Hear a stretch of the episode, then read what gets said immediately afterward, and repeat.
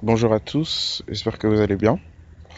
Alors aujourd'hui on va continuer notre partage sur euh, la chanson I Know Who I Am. Euh, J'aimerais qu'on puisse parler des, euh,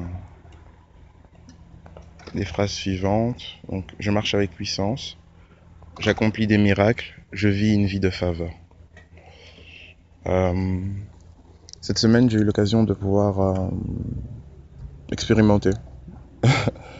je marche avec puissance.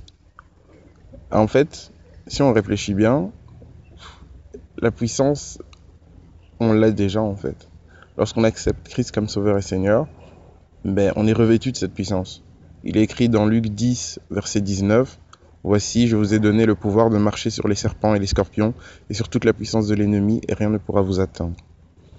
Donc euh, on voit que on marche avec la puissance, elle nous est disponible.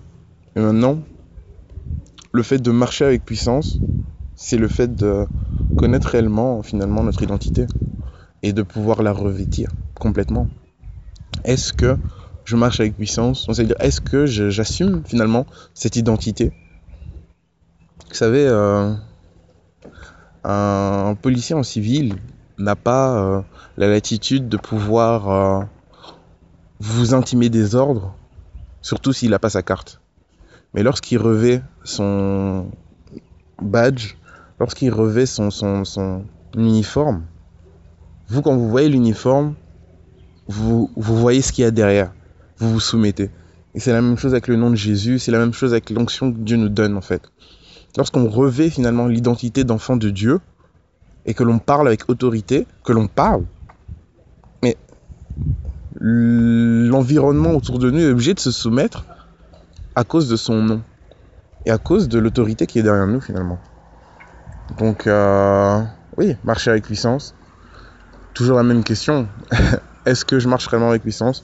Est-ce que je revais mon identité d'enfant de Dieu? Est-ce que je comprends finalement quelle est cette identité? Ou est-ce que euh, je chante ça comme ça et pour moi marcher avec puissance c'est faire une chorégraphie et taper fort des pieds Vous voyez? Euh, Ensuite, on nous dit j'accomplis des miracles. Qu'est-ce qu'un miracle? Un miracle, c'est quelque chose qui sort de l'ordinaire. Un miracle, c'est. euh, ça peut être que euh, permettre la réconciliation d'un père et son fils, alors que rien n'aurait pu euh, le permettre. Un miracle, c'est que quelqu'un retrouve le chemin de la vie alors qu'il était complètement perdu. Un miracle, c'est quelqu'un qui est à l'article de la mort et qui retrouve la vie. Un miracle, c'est énormément de choses, dans énormément de situations. J'accomplis des miracles. Souvent, on a cette euh, vision manichéenne des choses qui nous dit que euh, accomplir un miracle, bah, c'est euh, tout simplement imposer la main au malade et la malade soit guérie, etc. Mais c'est beaucoup plus vaste que ça en fait. L'onction qui coule en nous, le Saint-Esprit en nous, accomplit des miracles, peut accomplir des miracles tout le temps, en tout temps, tous les jours. Un miracle pour vous. Il y a des miracles que vous, vous ne serez même pas en fait, vous, ne serez même pas conscient que vous aurez euh, accompli. Mais le Saint-Esprit en vous accomplira ces miracles. Je veux dire, si quelqu'un euh, est sur le point de se suicider, vous ne le savez pas forcément. Vous pouvez discerner que la personne, elle est pas bien, que la personne, elle est euh, en, en souffrance. Mais de là à savoir que la personne va, euh, est sur le point de se suicider, c'est compliqué. Mais le Saint-Esprit en vous peut vous inspirer de dire une parole, de, poser un acte, de, dire vraiment quelque chose qui pourra redonner goût à la vie à cette personne. Et à ce moment-là, n'est-ce pas un miracle? N'est-ce pas un miracle de, de pouvoir communiquer la vie? Vous savez, euh, la puissance de résurrection qui a permis à Jésus-Christ d'aller au ciel, c'est la même puissance de résurrection qui agit en nous aujourd'hui. Et cette puissance de résurrection, elle est en nous, elle est dans nos mains, elle est dans nos, dans, elle est dans nos paroles.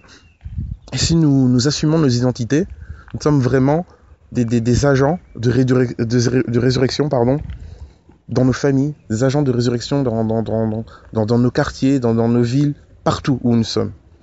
Que vraiment le Seigneur nous, nous fasse grâce. Et oui, il suffit de regarder la Bible, de lire la parole, de la méditer pour voir à quel point les, apôtres vivaient dans les miracles. Ils marchaient dans les miracles. C'était quelque chose de commun pour eux. D'ailleurs, le miraculeux pour l'enfant de Dieu, le surnaturel pour l'enfant de Dieu, fait partie de son environnement. Si euh, l'enfant de Dieu vit que des choses naturelles, il y a un problème parce que Dieu est surnaturel. Croire en Dieu, c'est surnaturel. Et Dieu est tout puissant. Comment nous qui croyons en un Dieu tout puissant, n'avons aucune notion d'une quelconque puissance, de quelconque miracle. Il y a un problème. Dans Marc 16, versets 17 à 18, on nous dit Voici les signes qui accompagneront ceux qui auront cru. En mon nom, ils pourront chasser des démons, parler de nouvelles langues, attraper des serpents, et s'ils boivent un breuvage mortel, celui-ci ne leur fera aucun mal. Ils poseront les mains sur les malades, et ceux-ci seront guéris. Vous voyez un peu? Et ça, c'est un exemple, c'est non exhaustif tellement il y a des choses que qu'on peut faire dans le nom de Jésus. Donc euh, voilà, c'est ça c'est la vérité. Ça c'est le commun des, enfants de Dieu normalement.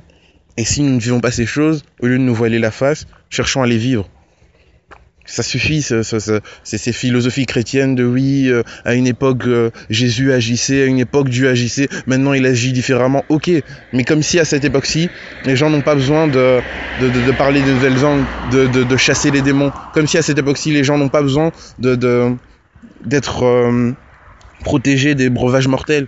Comme si à cette époque-ci, les gens n'ont pas besoin d'être guéris. Faut arrêter de, de, de se mentir à nous-mêmes en fait. Faut arrêter de se mentir à nous-mêmes posons le constat, ok, on vit peut-être pas ces choses, et cherchons à les vivre, plutôt que de se mentir à nous-mêmes par rapport euh, à oui, mais voilà, Dieu euh, fonctionne avec des saisons, là, avant c'était la saison des miracles, maintenant c'est une autre saison, faut arrêter. Je vis une vie, une vie de faveur. Est-ce qu'on comprend même ce, cette partie-là? Je vis une vie de faveur. Être favorisé, c'est avoir euh, une place particulière, c'est être... Euh, c'est une sorte de discrimination, mais c'est une discrimination positive. Le favoritisme. Et là, dans, dans les paroles, le chantre dit Je vis une vie de faveur. Ça veut dire que elle est consciente que son autorité, sa, sa, sa, son identité en Christ va lui donner quelque chose de plus. Mais sur quoi elle se base pour dire ça? Vous allez me dire, ouais, euh, Dieu, il, est juste. Dieu est juste et sa justice demeure et pourquoi il ferait du favoritisme, etc. Dans Malachie 3, versets 17 à 18, on nous dit ceci. Ils seront à moi, dit l'Éternel, le Maître de l'univers. Ils m'appartiendront le jour que je prépare. J'aurai compassion d'eux comme un homme a compassion de son fils qui le sert. Et vous verrez de nouveau la différence entre le juste et le méchant, entre, celui qui sert Dieu et celui qui ne le sert pas. Je reprends le, verset 18. Et vous verrez de nouveau la différence entre le juste et le méchant, entre celui qui sert Dieu et celui qui ne le sert pas. Voilà euh, ce qu'est la faveur.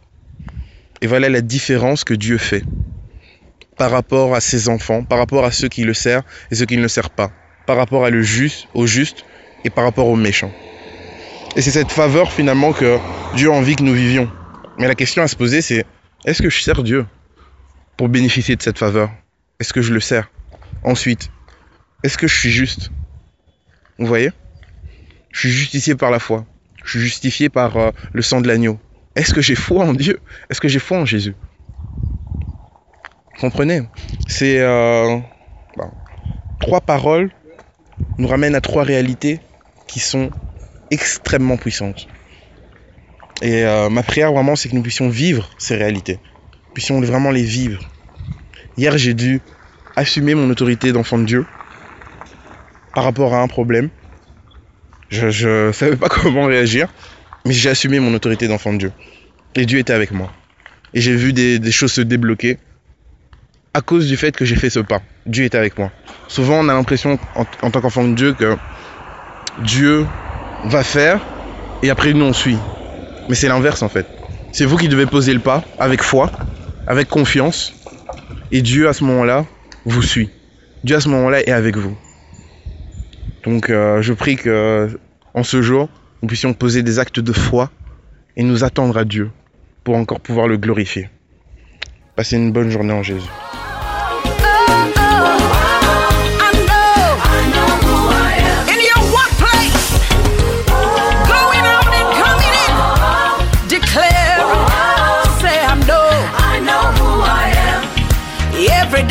ya.